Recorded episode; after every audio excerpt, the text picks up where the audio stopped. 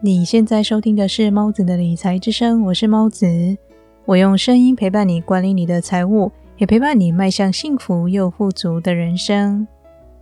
刚开始练习规划预算时，可能会遇到一些问题，而导致规划失败。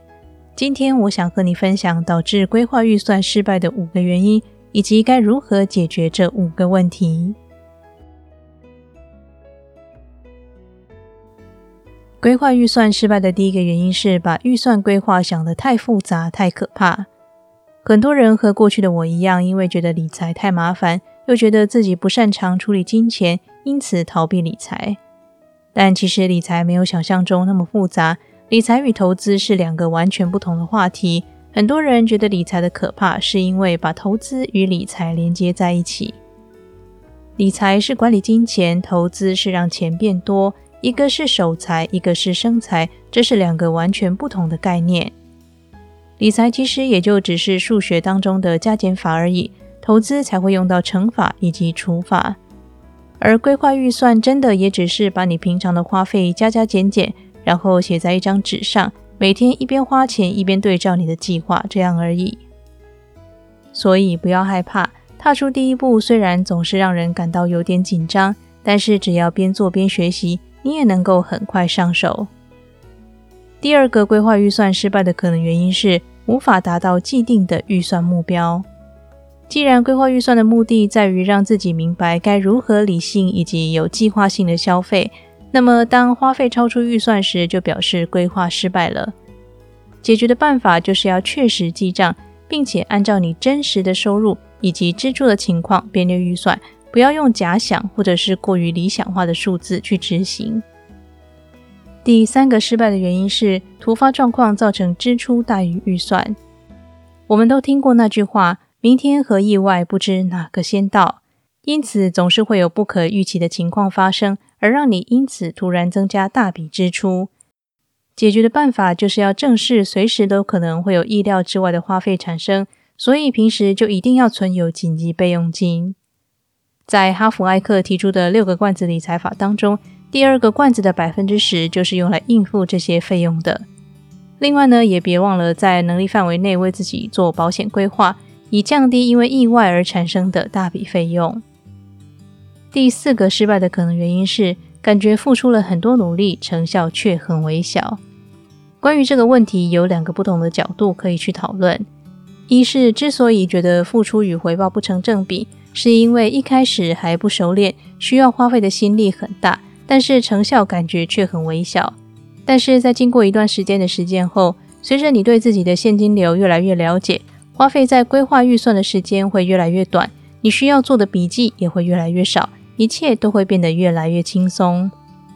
二是当本金很小的时候，往往看不见规划预算的成效。如果手中的财富不多，在管理时很可能只是几百元的差别，这样有些人感觉那区区的几百元其实就这么白白花掉了，似乎也无所谓。但是每个人都要从把简单的事做得熟练，才能够晋升到下一个级别。所以，如果想要管理大钱，就一定得从管理小钱开始练习起，没有捷径。当你管理的本金很大时，是否规划预算的差异会变得非常显著。你将会为你的付出感到欣慰。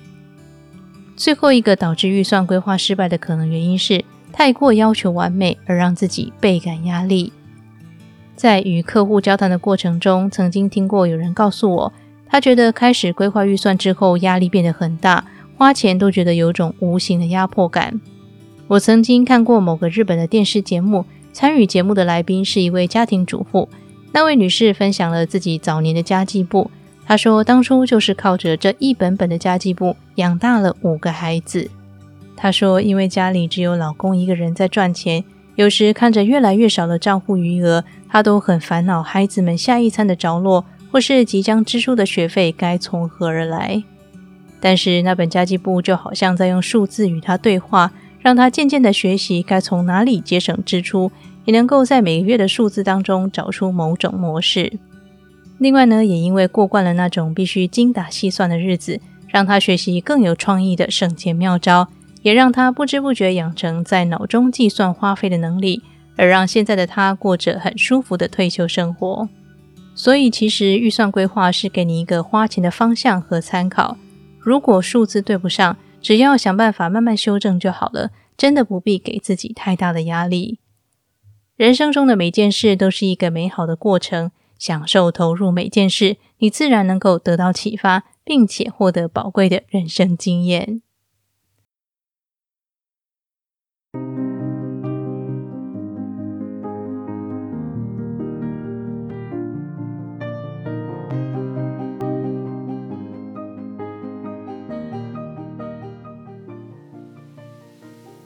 今天的理财练习题是，请参考节目中所谈到的解决办法，去处理你在规划预算时所遭遇到的问题。今天为你解释五个规划预算失败的可能原因，希望能够让你有所启发。你在规划预算上还有遇到什么问题，在节目当中没有被谈到的吗？欢迎留言与我分享，或者是私讯给我，让我们一起讨论该如何解决。理财和追求财富的人生是一条漫漫长路，但是请别担心，我依然会在这里用声音陪伴你，达成你的财务目标。那么，这里是猫子的理财之声，我是猫子，我们下期节目再见。